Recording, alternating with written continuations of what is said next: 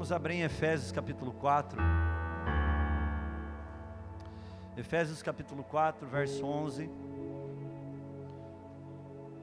Nós vamos continuar falando sobre a maturidade cristã. Para quem não estava aqui sábado passado, nós começamos a falar sobre a importância da maturidade na nossa vida. E falamos que a maturidade é o segundo maior desejo do coração de Deus. O primeiro maior desejo do Senhor nos nossos corações é que cada um de nós sejamos salvos, e não só salvos, que se tornemos senhores e senhoras. Mas para que isso aconteça, nós precisamos passar por um processo de amadurecimento, de crescimento. Portanto, a maturidade cristã é um dos maiores desejos que Deus tem para a sua noiva, para a sua igreja, para os seus santos, para todos nós. E nós falamos, eu quero ler junto com você, Efésios capítulo 4, versículo 11. Nós vamos ler do verso 11 ao 14. Sobre os dons ministeriais, os dons que foram dados para a igreja do Senhor através do próprio Cristo. E no verso 11 ele diz assim: E ele mesmo, ele quem? Jesus, concedeu uns para apóstolos, outros para profetas, outros para evangelistas e outros para pastores e mestres, com vistas ao aperfeiçoamento dos santos, para o desempenho do seu serviço, para a edificação do corpo de Cristo, até que todos, até que todos cheguemos à unidade da fé e do pleno conhecimento do Filho de Deus, o varão perfeito, à medida da estatura da plenitude de Cristo para que não mais sejamos como meninos, agitados de um lado para o outro e levados ao redor por todo o vento de doutrina, pela artimanha dos homens, pela astúcia com que induzem ao erro. Senhor, fala conosco de uma forma muito clara e objetiva. É a Sua palavra aqui, Pai. Que eu seja muito simples como o Senhor é mas da mesma forma muito profundo, Pai, e muito pontual daquilo que o Senhor quer hoje. Alinhar os nossos espíritos aqui, em nome de Jesus, amém? Então nós vamos continuar falando sobre isso, sobre maturidade. E o texto que a gente acabou de ler fala dos cinco dons ministeriais. Esses cinco dons dado por Cristo para a igreja e com um propósito e uma finalidade: o aperfeiçoamento dos santos. Essa palavra aperfeiçoamento vem de catartismo, que significa restauração do estado original. Quando o Senhor dá os cinco dons ministeriais para a sua igreja, através dos apóstolos, dos profetas, através dos evangelistas, através dos pastores e mestres, Jesus está falando: Eu darei, para que vocês sejam aperfeiçoados, ou seja, vocês voltem ao estado original que vocês foram criados. Até que, verso 13, cheguemos à unidade da fé. Ou seja, uma única coisa através da fé e do pleno conhecimento do Filho de Deus. Chegamos até o pleno conhecimento do Filho de Deus? Não. Estamos caminhando para isso. O varão perfeito, à medida da estatura da plenitude de Cristo. Quando Paulo escreve essa carta, ele fala: o varão perfeito ele não está falando de uma pessoa perfeita que não peca, ele está falando perfeito aqui, no sentido de maduro. A própria palavra perfeito aqui no grego significa maduro. Então, dá-se a entender que esses dons derramados, os dons ministeriados dados por Cristo para a sua igreja, é para o aperfeiçoamento, a restauração do estado original, para que sejamos maduros. E para que ser maduro, pastor? Para que nós possamos trabalhar para o serviço da obra, servir os outros. Um dos maiores indicativos de uma pessoa madura é entender que ela está aqui para servir os outros e não para ser servida. Então nós falamos sobre isso. E esse trabalho é para edificar o corpo e a igreja. Então, nós precisamos entender que quando Paulo está falando a estatura de um varão perfeito, aqui ele não está falando de uma estatura física, de eu ser alto ou baixo, ele está falando em relação à nossa maturidade. A nossa maturidade. Para quem está falando de uma finalidade e propósito. Então aqui está falando que nós precisamos amadurecer. Para quê? Verso 14. Para que não sejamos mais como meninos. E quando eu falo isso, eu não estou me referindo à idade cronológica. Eu estou me referindo a quanto você hoje é maduro em Cristo Jesus. Maturidade não está relacionado diretamente à nossa idade, mas o quanto nós conhecemos o Senhor, o quanto nós somos maduros nele.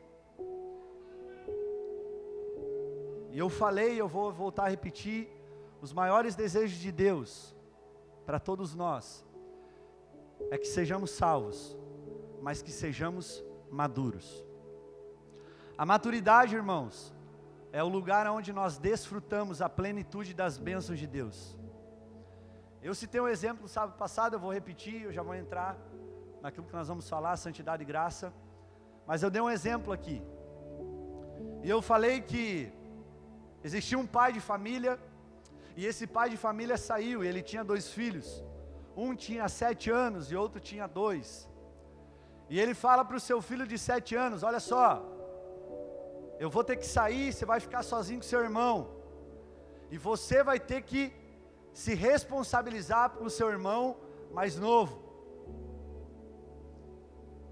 E aí, o irmãozinho mais velho, de sete anos, estufa o peito, todo posudo, e ele começa a querer controlar o seu irmão mais novo. Mas chega uma hora que ele esquece. E ele começa a brincar junto com o seu irmão mais novo. E os dois ali brincando, brincando, brincando, brincando. Daqui a pouco, de sete anos, ele lembra, ele volta a lembrar: putz, o meu pai falou para eu cuidar dele. E ele volta e fala: oh, não é para fazer isso aqui. E ele estava fazendo junto. E daqui a pouco o irmãozinho mais novo vira para ele, olha para ele e fala assim: Ei, você não me manda. Você não é o meu pai para me mandar. Sabe o que eu aprendo com essa ilustração? É que meninos não têm autoridade sobre outros meninos. Só um pai tem autoridade sobre os seus filhos. O imaturo não pode governar e conduzir outro imaturo, porque a Bíblia diz que dois cegos caminhando juntos vão cair no mesmo buraco. Então, meu querido, se às vezes ninguém te obedece ou ninguém te ouve, é porque ainda você precisa amadurecer. Porque menino não tem autoridade sobre outro menino, amém? Então a maturidade, o que é ser uma pessoa madura, pastor? É ser uma pessoa equilibrada. Vamos imaginar uma fruta aqui. Imaginar uma manga. Tem uma manga fictícia na minha mão aqui. A manga, ela passa por um processo, certo? De amadurecimento. Mas eu não posso comer ela verde, porque ela não é boa, nem muito madura, porque senão ela fica podre. Então eu preciso comer ela no ponto. E esse ponto é o ponto que Deus quer para nós, esse equilíbrio. O equilíbrio, aponta para a maturidade. Vamos olhar o pecado pela ótica da maturidade. O pecado é um desequilíbrio. Vamos dar um exemplo aqui que nós falamos sábado passado. Comer é bênção? Sim. Mas se eu comer demais e de forma desequilibrada, se torna maldição. E aí eu estou pecando, porque eu já estou sendo guloso, e a gula é pecado. Se eu durmo demais, dormir é bênção, não é, gente? Descansar é bem, né? E Deus falou para nós descansar. Agora, se eu descanso demais, de uma forma desequilibrada, eu me torno preguiçoso. E ser preguiçoso também é problema. Então o pecado mostra e aponta para um desequilíbrio na nossa vida. E o desequilíbrio é uma expressão ou é um estado pecaminoso. Por que, que eu estou falando disso? Porque eu vejo muitas pessoas tratando a palavra do Senhor de uma forma muito extremista. E o diabo ama extremos. Quando o diabo está com Jesus no deserto, tentando o Senhor para que ele caísse, em uma das falas o diabo fala: Ei, você não é o filho de Deus? Os anjos não estão à tua disposição, Salmo 91. Se você tropeçar dessa pedra, fique tranquilo, eles vão te segurar, afinal, eles dão ordem ao seu respeito. O diabo leva Jesus a um extremo da palavra. E aí Jesus fala, mas também está escrito: não tentarás o Senhor teu Deus. E aí Jesus equilibra todas as coisas. E o que eu estou falando é que tem muita gente caindo nesse abismo e nesse precipício por causa dos extremos.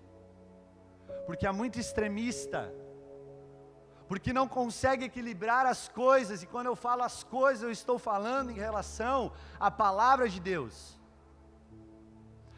A palavra de Deus não é um buffet onde eu me sirvo só aquilo que eu quero ouvir, e só aquilo que é conveniente para mim.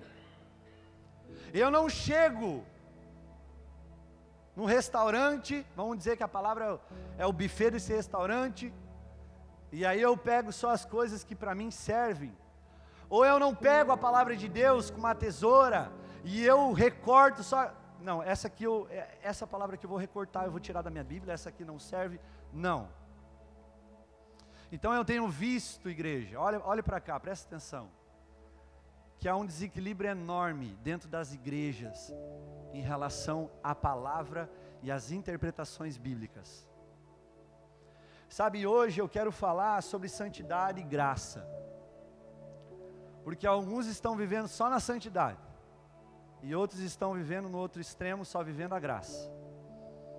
E eu quero aqui equilibrar os dois pontos, porque uma coisa completa a outra. Eu não posso viver santidade se não houver a graça. Eu não posso viver a santidade se não houver a graça. Eu não posso ter graça se não houver santidade. Então isso é muito importante, sabe? Por exemplo, Jesus é o nosso padrão e o nosso modelo de equilíbrio. Amém? Então, Jesus é o nosso modelo de maturidade. Jesus ele leva os dois extremos dele próprio, porque ele fala que ele é cordeiro que tira o pecado do mundo, mas ao mesmo tempo Jesus é o leão da tribo de Judá. Você consegue entender Jesus ele fala que ele é um noivo que anseia de paixões e desejos pela noiva, sua igreja, mas ao mesmo tempo ela é um rei que governa com justiça sobre todas as coisas. Vocês conseguem entender o equilíbrio das coisas? Dois animais totalmente distintos e diferentes, um cordeiro com um leão, equilíbrio, maturidade. Vocês conseguem entender? Então vamos falar um pouquinho sobre isso. E eu quero aqui começar a falar um pouquinho sobre santidade. Eu quero aqui desconstruir algumas coisas que pode ser que você construiu em cima de uma religião ou em cima de doutrinas de homens.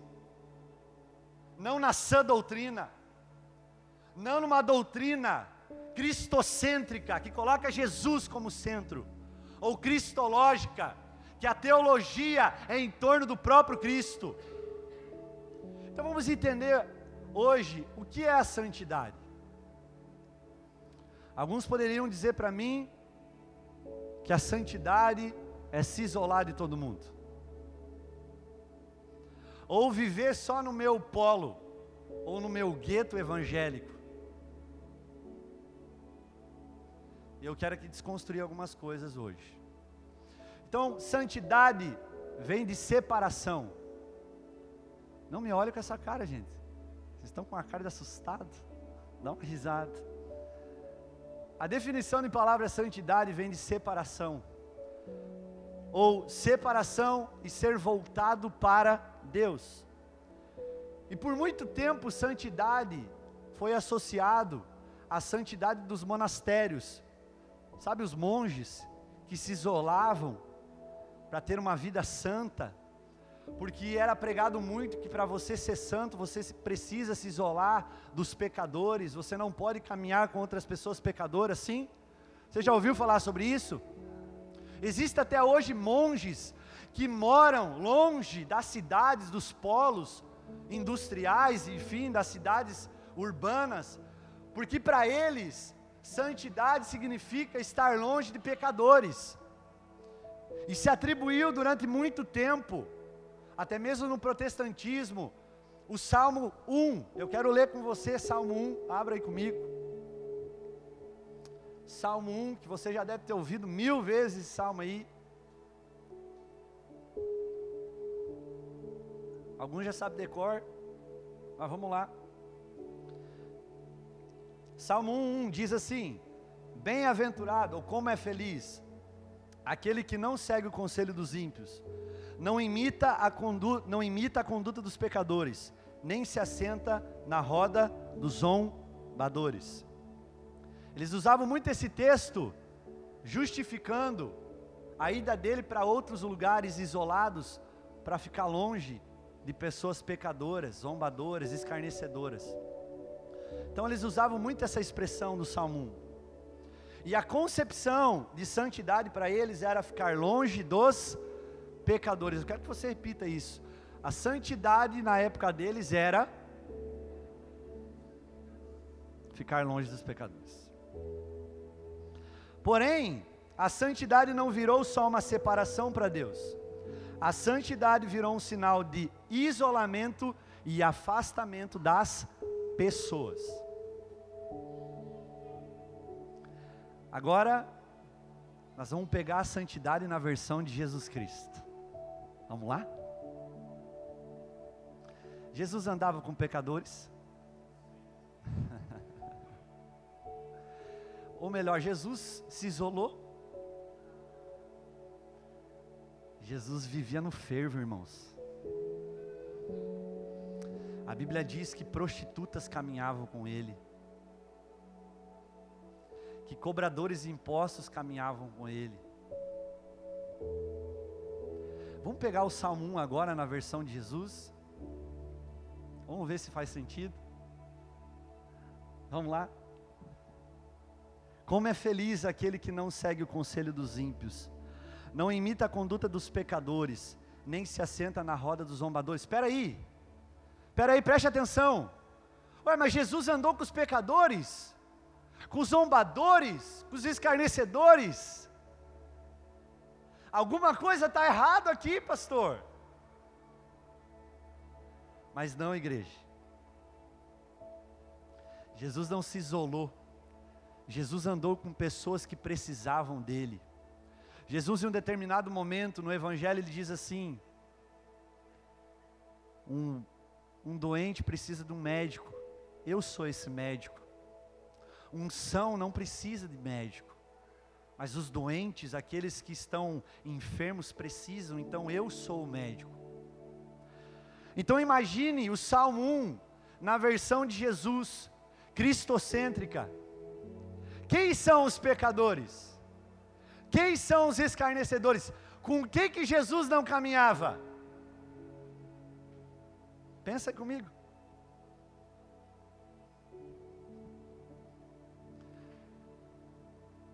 Com qual classe Jesus batia de frente? Hã? Os fari, que eram os religiosos da época.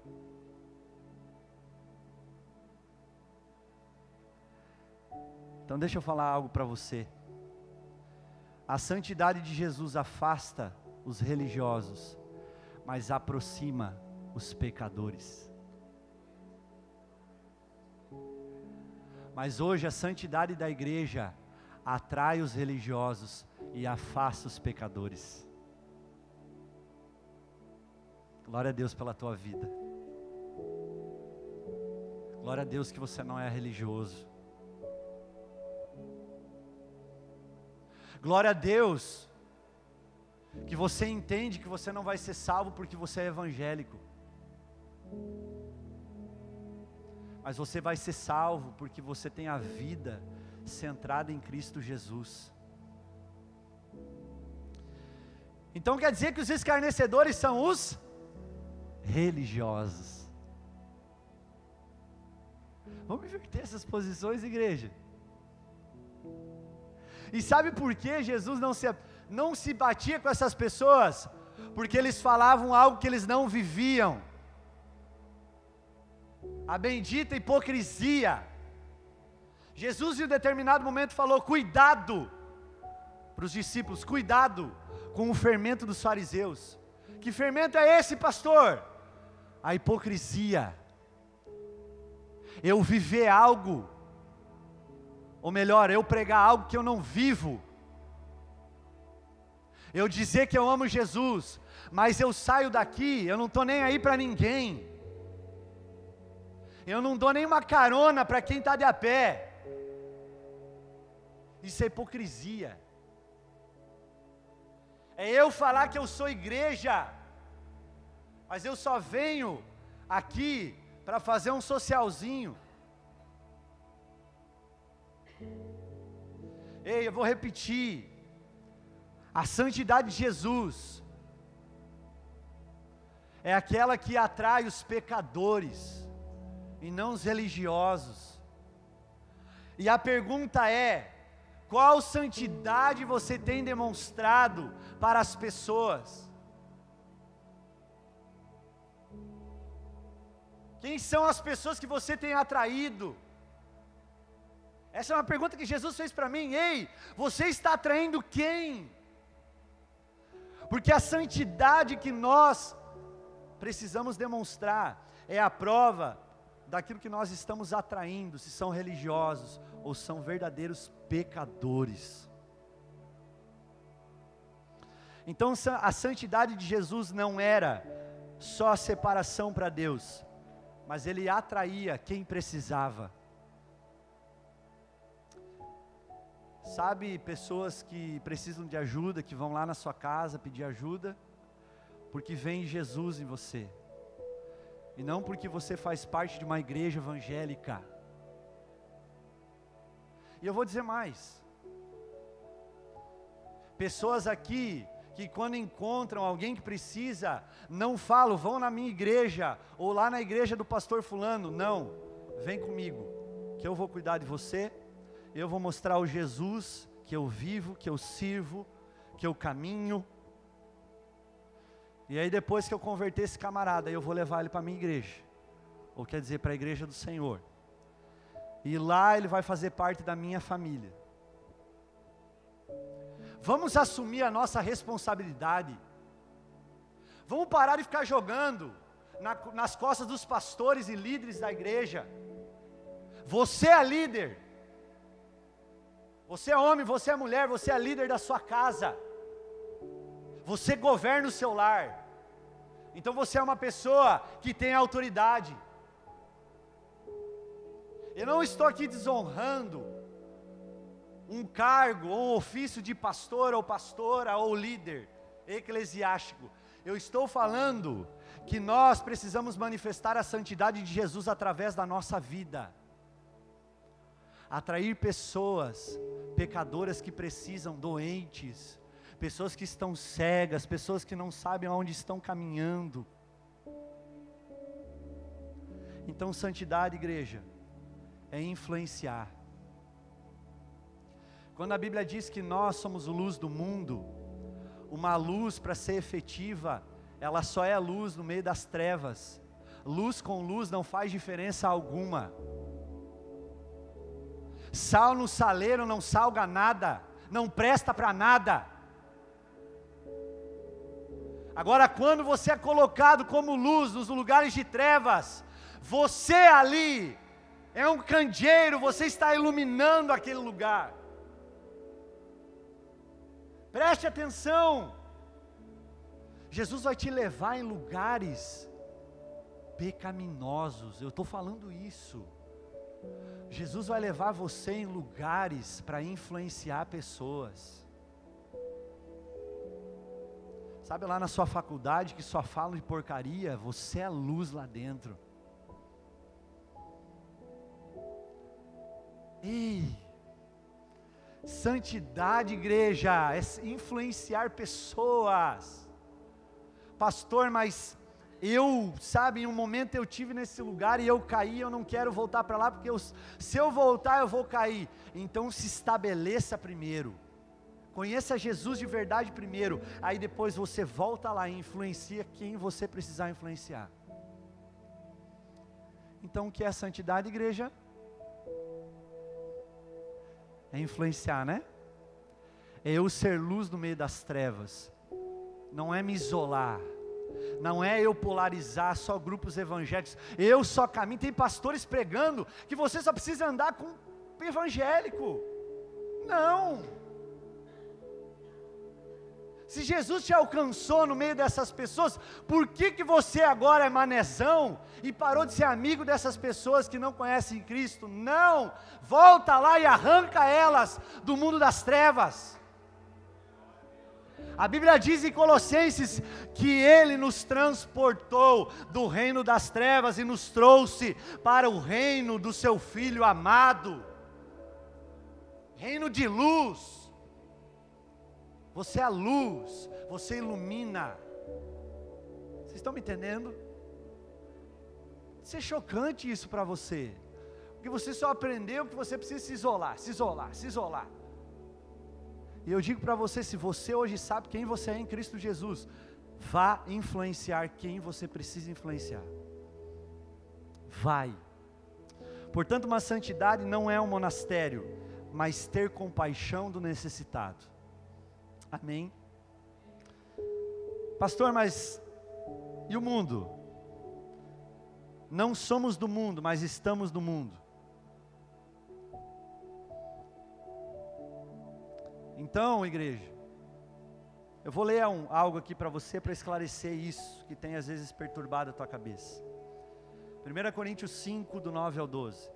Já lhes disse por carta que vocês não devem associar-se com pessoas imorais com isso, não me refiro aos imorais desse mundo, nem aos avarentos, aos ladrões ou aos idólatras. Se assim fosse, vocês precisariam sair desse mundo. Mas agora estou lhe escrevendo que não devem associar-se com qualquer que, dizendo-se irmão, ó, preste atenção, dizendo-se irmão, seja imoral, avarento, idólatra, caluniador, alcoólatra ou ladrão. Com tais pessoas vocês nem devem comer. Pois como haveria eu de julgar os de fora da igreja, não devem vocês julgar os que estão dentro? Paulo está falando, não se associe com as pessoas desse mundo. Amém? Mas eu não estou falando com o pessoal desse mundo. Eu estou falando com os irmãos que estão de volta a esse mundo. Esses não se misturem, não se associem. Então aqui está mais uma prova, igreja. Que por mais que nós somos desse mundo, amém? Nós não precisamos ser influenciados por esse mundo, mas influenciar ele. Amém, igreja? Ficou claro?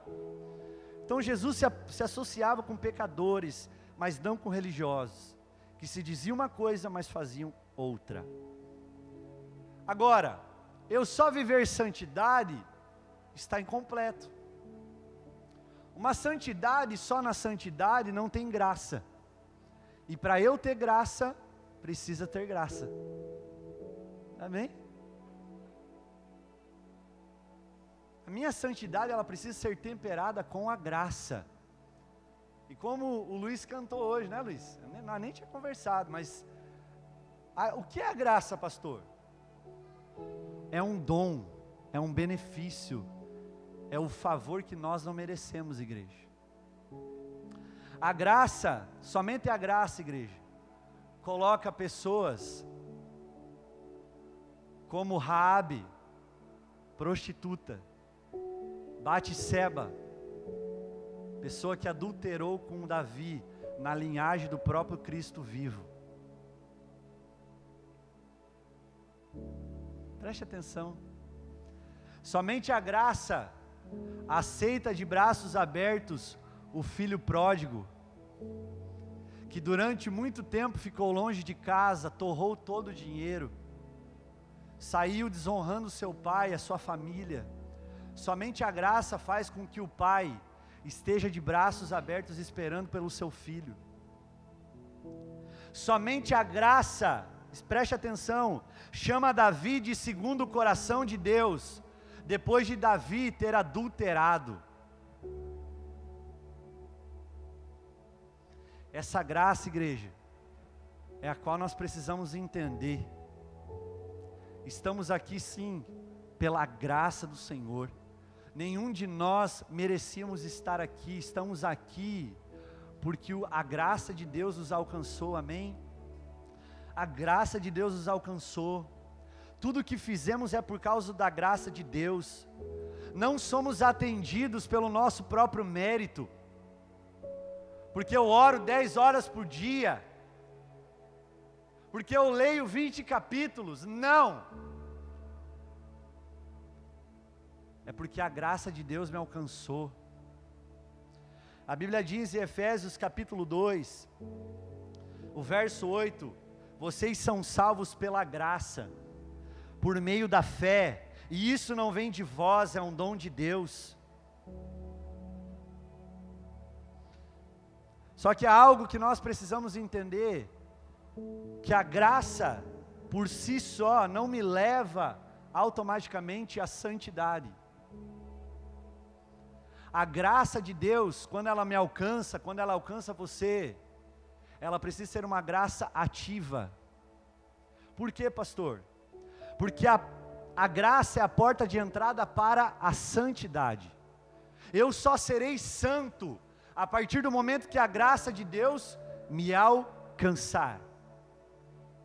Vamos imaginar, a graça de Deus é uma escada rolante. Não é eu que subo, é ela que me sobe. Vocês estão me entendendo? Então, a porta de entrada para a santidade é a graça.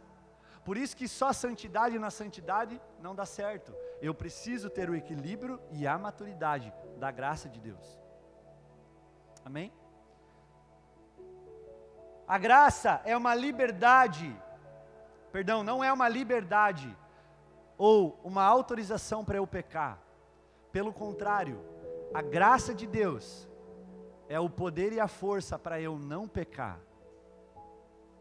Porque tem pessoas na igreja que pecam, continuam pecando, continuam vivendo na prática do pecado, foram alcançados pela graça de Deus, mas não entenderam que a graça de Deus é a força que vai fazer com que ele pare de pecar.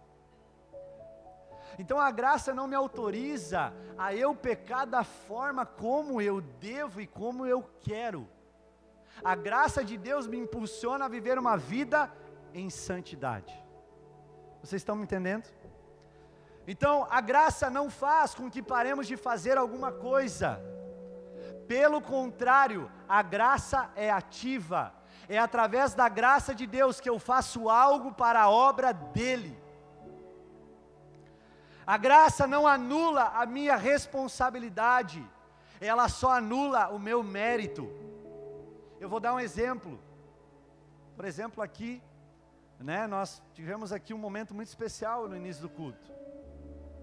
Mas tudo isso aconteceu não porque eu orei, não porque o Luiz estava cantando, não porque o Everton estava tocando, mas porque a graça de Deus os alcançou nesse lugar. Então a graça de Deus faz nos entender isso, que não é pelos nossos próprios méritos, porque eu sou bom, porque eu fiz, não. Aconteceu porque a graça de Deus foi manifestada em nosso meio. Por isso que a tua salvação, queridinho e queridinha, não é por obras, não é por aquilo que você faz, mas é pela graça, mediante a fé em Cristo Jesus. Então não é porque eu fiz algo para Jesus que eu sou salvo, não, é, é quando eu encontro a graça. A graça é um sentimento, pastor? Não, a graça é uma pessoa, a graça é o próprio Cristo vivo. Quando você se encontra com a graça, a sua vida muda.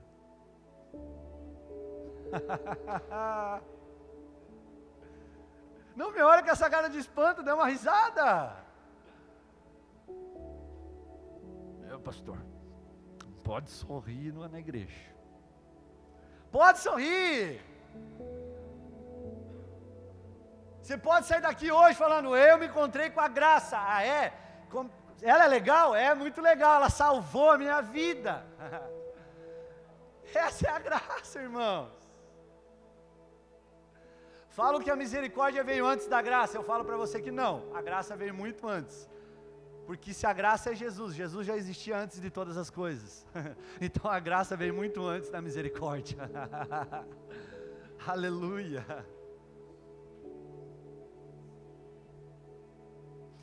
Ah, meu Deus.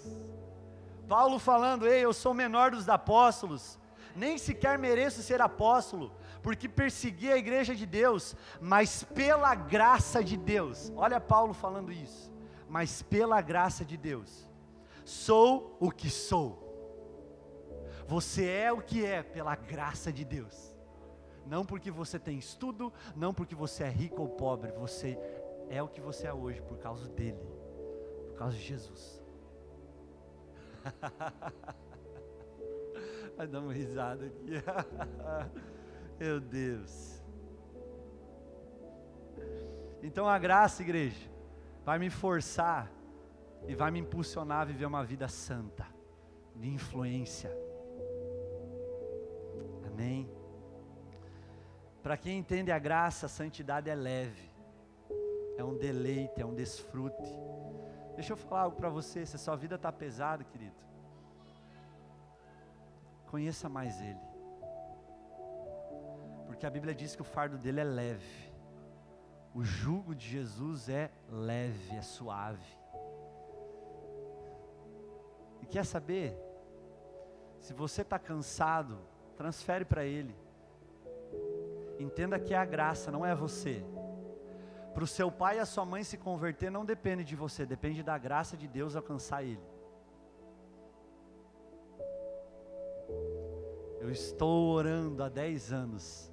Então entrega para Jesus. Fala, Jesus, está aqui os meus pais. Não é mais eu que faço, é o Senhor que faz. Eu não tenho poder de convencer ninguém, mas o Espírito Santo tem.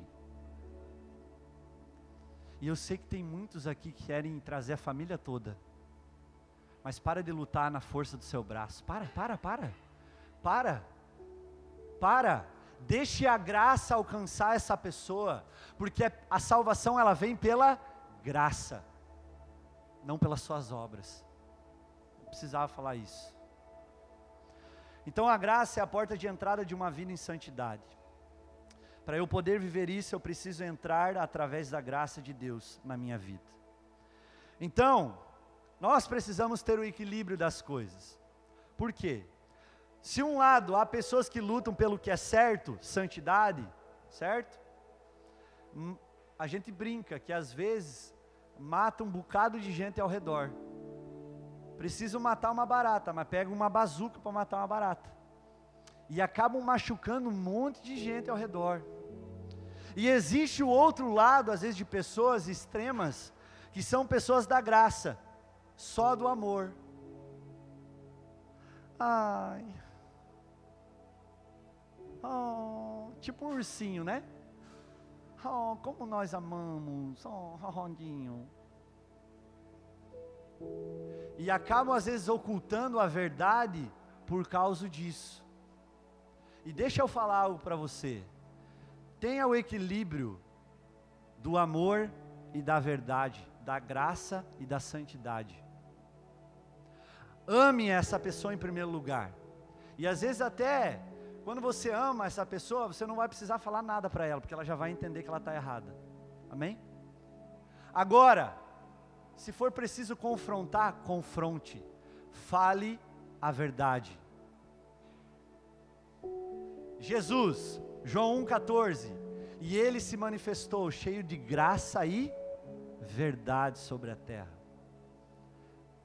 Então nós precisamos ter o equilíbrio das duas coisas. Ei, a verdade dói, igreja?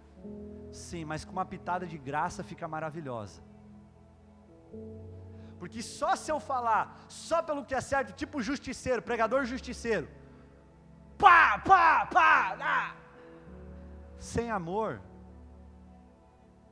além de não converter ninguém, não consegue trazer ninguém e atrair ninguém para Jesus. Só afasta. Até alcança algum, mas mata um monte. Né?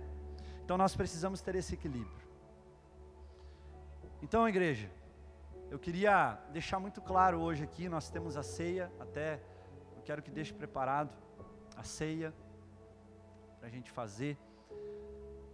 Nós precisamos ter o equilíbrio das coisas. Seja maduro no que você faz. Eu vou falar algo que eu falei sábado passado, para algumas pessoas aqui em especial, acredito que vai caber muito bem. Tem muita coisa na sua vida que não fluiu ainda, não é porque você não tem fé e você não ora, mas porque você não tem maturidade para receber. Deus não vai entregar algo na sua mão se você não sabe cuidar e você não consegue ainda não ser dominado por aquilo. Alguns falam e oram: Oh, eu quero ser rico. E aí, pelo esforço próprio, se tornam ricos e se tornam soberbos e orgulhosos. Então era melhor que essa desculpa a expressão, melhor que essa pessoa ficasse menos rica, vamos dizer, né? Porque falar que é pobre é feio. Menos rica mas com o coração em Jesus, e entendendo que o dinheiro não é o senhor da vida dessa pessoa, do que ela ser rica, ter um monte de coisa e pisar em cima de todo mundo.